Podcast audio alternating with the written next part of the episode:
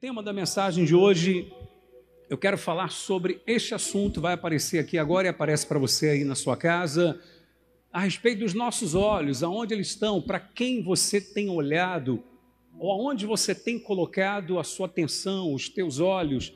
Eu quero que você entenda, todos os servos, todo o povo, todos que me assistem agora, eu queria que colocassem muita atenção nisso, porque disso também depende a nossa vida. Amém? Dependendo de onde você tem colocado a sua atenção, de repente de onde estão os teus olhos, ou em quem estão os teus olhos, ou você vai ter sucesso ou não, ou você vai prevalecer ou não, ou a sua vida será abençoada ou não. Por que, que eu estou falando e eu quero falar sobre esse assunto na noite de hoje?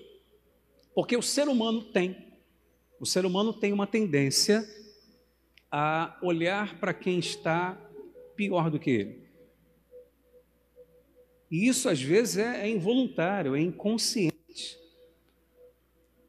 Ele tem uma tendência a olhar para quem está numa situação pior do que ele. Por quê? Porque ele tem ou ele sente a necessidade de ver que ele está acima de alguém. Compreende o que eu estou dizendo? Está claro o que eu estou falando? Ou seja, ele não consegue, muitas das vezes, estar até próximo de pessoas que estão melhores do que ele. Porque ele tem determinados bloqueios dentro de si sem que ele perceba, muitas das vezes. Então, para ele é interessante ele comparar a sua vida, ou olhar, ou ficar fixo com os seus olhos em quem está pior do que ele. Então, isso é uma tendência é, natural em muitas pessoas. Mas o que, que a Bíblia Sagrada nos orienta quanto a isso? Eu quero mostrar alguns versículos para você, bem objetivos, começando aí em Isaías, capítulo 51, verso 2, vai aparecer para você aí na sua casa também, como aparece para todos aqui no templo. Ele diz assim: Olhai, é Deus falando, tá legal? Quem está falando? Deus. Olhai para Abraão, vosso pai, e para Sara, que vos deu a luz, porque ele era único quando eu o chamei, o abençoei e o multipliquei. Digam graças a Deus. Interrompa a sua leitura só um instante. Olhem todos para mim, você que está aí em casa também. Olhe aí firmemente para mim, com muita atenção. Deus está dizendo Olhe para esse casal. Um casal que, humanamente falando, seria impossível ter um filho. Porque Sara, além de estéril, era avançada em anos.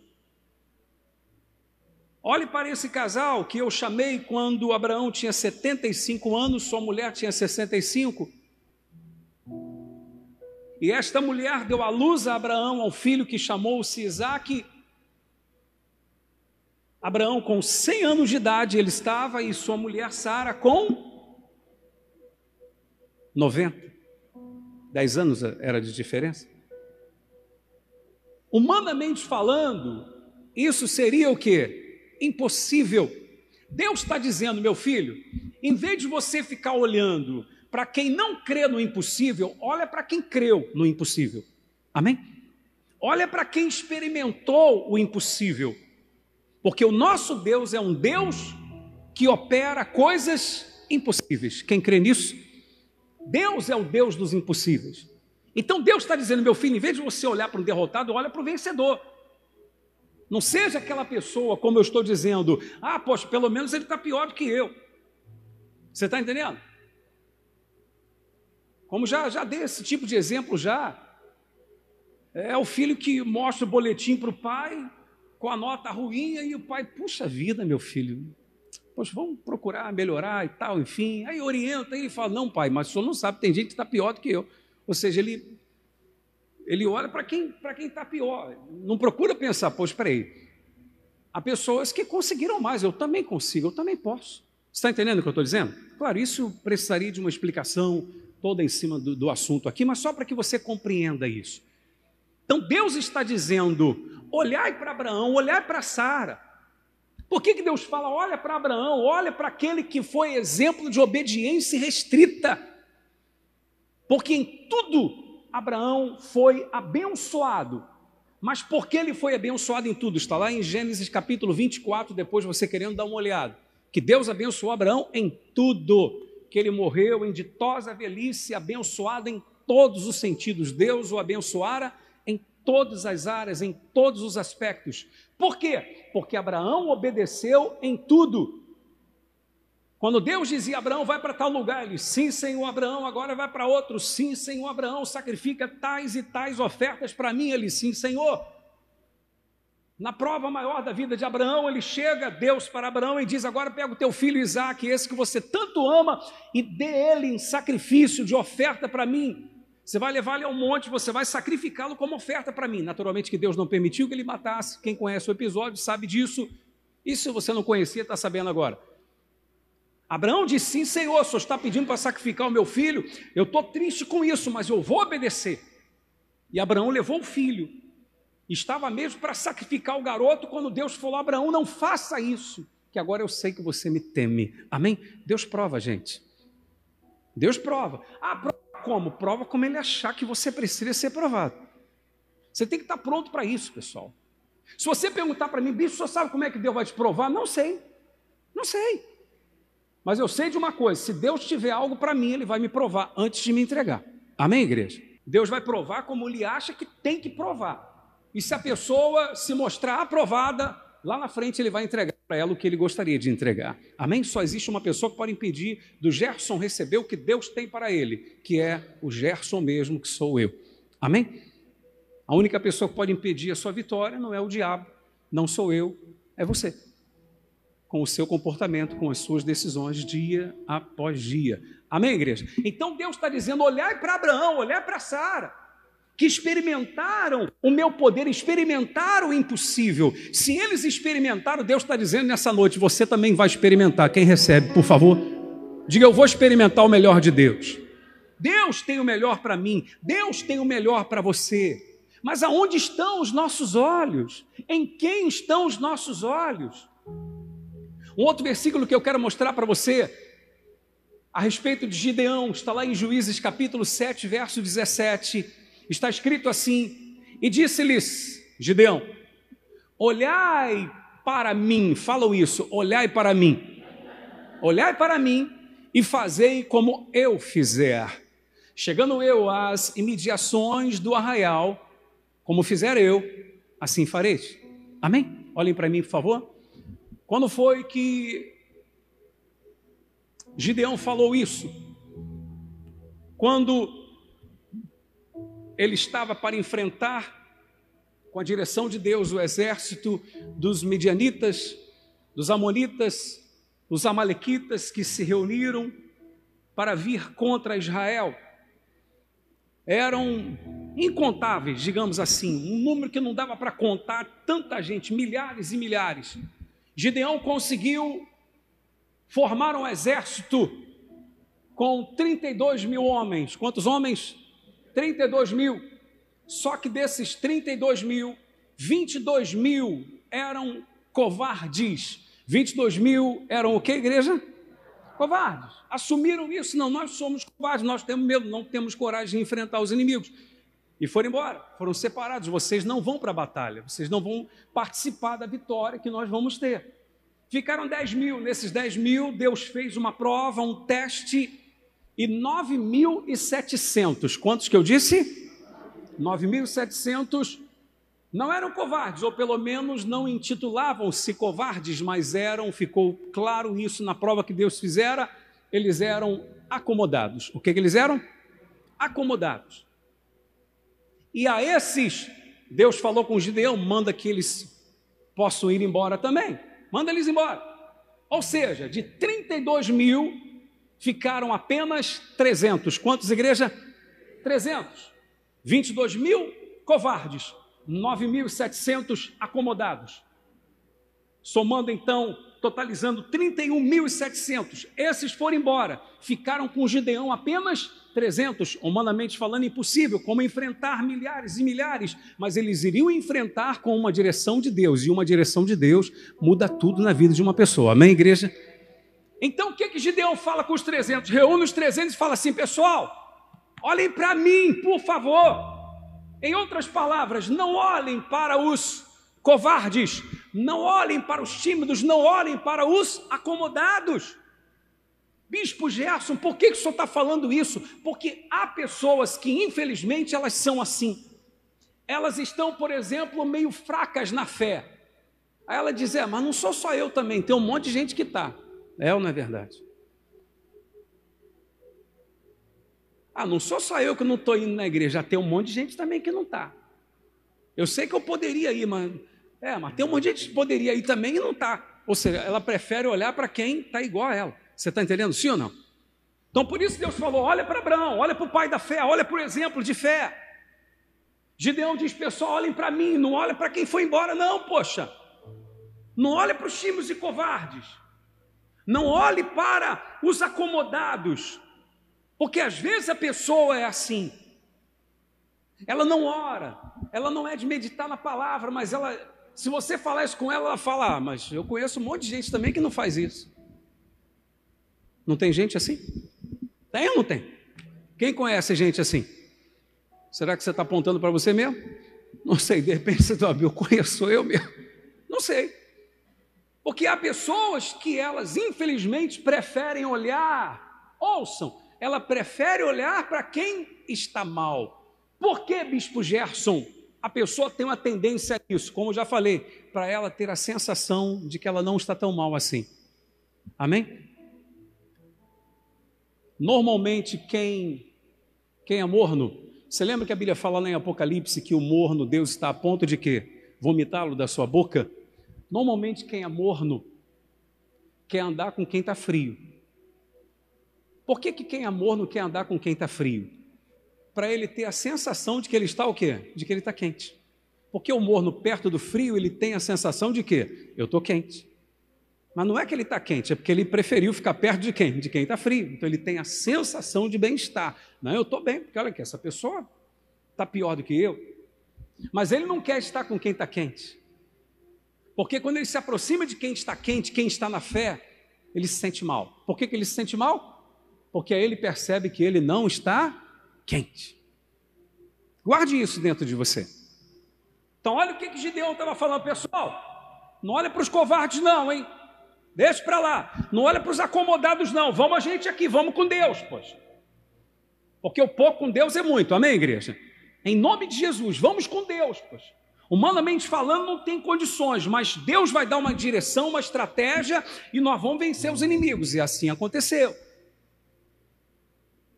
Eu quero mostrar um outro versículo para você que é importante também. Segundo Coríntios capítulo 4, verso 18, tem a ver com o que nós estamos tratando nessa noite de hoje. Ele diz assim: leiam comigo, por favor, em voz alta, não atentando nós nas coisas que se veem, mas nas que se não veem. Porque as que se veem são o que, igreja? Temporais. Fale alto isso, você na sua casa também. As que se veem são temporais e as que se não veem são eternas. O que quer dizer isso, bispo? As coisas que você vê, elas são passageiras. São passageiras. Até os problemas que você tem enfrentado, eles são o quê? São passageiros, vão passar. Ou não vai passar? Vão passar, ué. Uma hora passa. O que, que a Bíblia está ensinando para a gente nessa noite? Aonde estão os teus olhos? Em quem estão os teus olhos? Ou em que você tem colocado a sua atenção? Tem pessoas que só têm dado atenção aos problemas. E quando ela só dá atenção aos problemas, ela só sente a dor dos problemas. Não é assim? Só sente a dor dos problemas. Existem até coisas boas na vida da pessoa, mas como ela está focada, como seus olhos estão fixos nos problemas, ela só vê aquilo, ela só sente aquilo. Eu já dei um exemplo é, 5.350 vezes. Eu posso dar mais uma vez? Ou não? Posso dar? Que de repente você nunca ouviu falar isso. Mas é, é, importante. Eu vou dar então 5.351 vezes agora. E você que está na sua casa também, de repente você nunca me ouviu falar isso. A respeito de onde nós colocamos a atenção. E você, de repente, já teve uma experiência semelhante a essa. Vou falar em rápidas palavras. Eu, eu sofri um acidente há anos atrás, de automóvel, bati o automóvel e tal. Rapidamente já tinha polícia para socorrer e eu saí do carro ali. E daqui a pouco o policial chega para mim e fala assim: Ó, vou ter que te levar para o hospital, tá? Aí eu virei para o policial e falei: Não, não precisa de me levar para o hospital porque eu estou muito bem. Aí ele virou para mim e falou assim: Rapaz, olha o teu rosto todo arrebentado aí. Aí quando eu botei a mão e vi o sangue, começou a doer. Como é que você explica isso? Antes eu não estava sentindo nada. Por quê? Porque a minha atenção estava em outras coisas. No que ele chamou a minha atenção para o meu machucado, pronto. Aí eu comecei a sentir dor. Tem alguém aqui que já teve uma experiência semelhante a isso? Eu lembro quando eu jogava bola na rua, no tempo que o tênis era o pé mesmo, meu amado. É o pé mesmo. Jogar bola, em, jogou bola em paralelepípedo, mas sem tênis nem nada, descalço. E às vezes a, a, o dedo todo arrebentado, e você nem sentindo nada. Aí de repente chegava um colega e falava, Vige, só o teu dedo como é que tá? Pronto, no que eu olhava começava a doer o negócio. Por quê? Por quê? Porque você colocou atenção naquilo. Olha o que a Bíblia está dizendo. Não atentando nós das coisas que se veem, porque as que se veem são temporais, elas passam. Coloque atenção nas coisas que Deus tem para você, porque o que Deus tem para nós, meu amado, é para sempre, em nome de Jesus. Ninguém pode tirar, digam graças a Deus. Mas as coisas desse mundo, elas passam. Eu tenho uma notícia para dar para você. Não, não vou nem dar a notícia. Não, não vou dar porque ela não é boa, não. Mas eu tenho que dar. Só beber água. Quem está enfrentando um problema na sua vida hoje? Levanta a mão. Você vai vencer esse problema, amém, igreja? Mas depois vai vir outro, tá? Aí você vai dizer, ah, bicho, pelo amor de Deus, é, vai vir. Mas por quê? Porque a gente está nessa vida aqui, nesse mundo. Tem problema que você enfrenta que não foi nem você que causou. Foi um abençoado de um familiar que causou na sua vida. É ou não é verdade? Tem ou não tem? Tem. Coisa que não depende de você. Tem problemas que se dependesse de você, você já tinha resolvido há muito tempo. Sim ou não? Mas se depende, às vezes, de um filho abençoado, de um marido, de uma esposa, de um primo, de um irmão. De... É ou não é verdade? Sim ou não? Ou seja, a coisa não depende de você. Problemas fazem parte dessa vida. Então o que acontece? Se você ficar focado, como eu falei, no machucado, você vai sentir toda a dor, meu amado. Se você ficar com toda a atenção nos problemas que você tem enfrentado, você vai sofrer. Como é que eu passo pelos problemas sem sentir a dor, sem sentir entre aspas, sem permitir que eles me joguem no chão, que eles me derrubem, que eles acabem comigo, é quando eu decido olhar para aquilo que Deus tem para mim. Amém? É o que a Bíblia está dizendo. Atentando nós, colocando atenção, não nas coisas que se veem, porque essas são temporais. Essas passam. Mas o que Deus tem para você é para sempre. Amém, igreja? Quem toma posse em nome de Jesus? O que Deus tem para você é para sempre. Em nome de Jesus, para sempre. Pode estar certo disso. O que eu estou dizendo para você é tão verdadeiro que esse versículo eu não poderia deixar de, de, falar, porque de repente alguns que conhecem um pouco da Escritura já deviam estar até dizendo: não, o bicho tem que falar desse versículo. E claro que eu vou falar Hebreus capítulo 12, verso 2. Diz assim: todos em voz alta comigo, está referindo-se ao Senhor Jesus, olhando firmemente, olhando como? firmemente, ou seja, uma coisa pode acontecer aqui, outra coisa pode acontecer ali, eu estou olhando firmemente, não adianta, não vai tirar minha atenção. Olhando firmemente para quem? Para o autor e consumador da fé. Quem é? Jesus, o qual, em troca da alegria que lhe estava proposta, suportou a cruz, não fazendo caso da ignomínia, ou seja, da vergonha, e está assentado à destra do trono de Deus, à direita do trono de Deus. Olha para mim aqui, por favor, você é bem objetivo na explicação. O que, que a Escritura está mostrando para a gente? Primeiro, eu mostrei para você, não coloque atenção nas coisas que se veem, porque elas são temporais. Mas coloque atenção naquilo que Deus tem para você, porque é para sempre. Aí eu mostro para você o exemplo de Jesus. O exemplo de Jesus. Gemendo, urrando de dores, carregando a cruz, com poder nas mãos para mudar tudo aquilo, tá legal? Tanto é que lembra quando ele foi preso no Getsemane? E Pedro se manifestou querendo defender e falou: Vem cá, você está de brincadeira, rapaz, você acha você acha que se eu não quisesse, eu, se eu não quisesse que acontecesse isso aqui, eu não poderia rogar ao Pai, Ele enviaria aqui agora 12 legiões de anjos? Ou seja, eu tenho nas mãos o poder para mudar isso aqui, ô, ô Pedro. Está acontecendo para se cumprir a Escritura. Mas o que, que nós aprendemos com Jesus aqui? A questão de onde você coloca atenção. Jesus, a Bíblia está dizendo que, em troca da alegria que lhe estava proposta, que alegria, qual alegria que estava proposta a Jesus? Dele voltar a estar em glória com Deus Pai, à direita do trono de Deus Pai.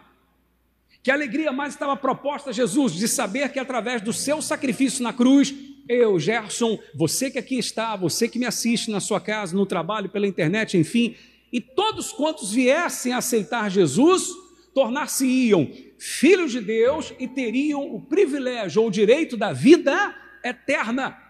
Então, o que, que Jesus nos ensina? O que, que a Bíblia está falando para nós fazermos? A Bíblia está dizendo, meu filho, em vez de você ficar olhando para as chicotadas, chibatadas que você recebe da vida, em vez de você ficar colocando atenção nas coisas ruins que acontecem com você, contra você, que se levantam diante de você, faz o seguinte: coloca atenção naquilo que Deus tem para você. Foi o que Jesus fez em troca da alegria que lhe estava proposta, ele suportou a cruz, não fez caso da ignomínia, não fez caso da vergonha, ou seja, não importa a vergonha que eu estou passando, não importa a dor que eu estou sentindo, que importa é o seguinte: depois disso tudo, eu vou estar à direita de Deus Pai, novamente em glória. Depois disso tudo, aqueles que me aceitarem terão direito à vida eterna. Depois disso tudo, Satanás vai ser vencido, estará debaixo dos pés de todos aqueles que me receberem. Enfim, Jesus olhou dessa forma.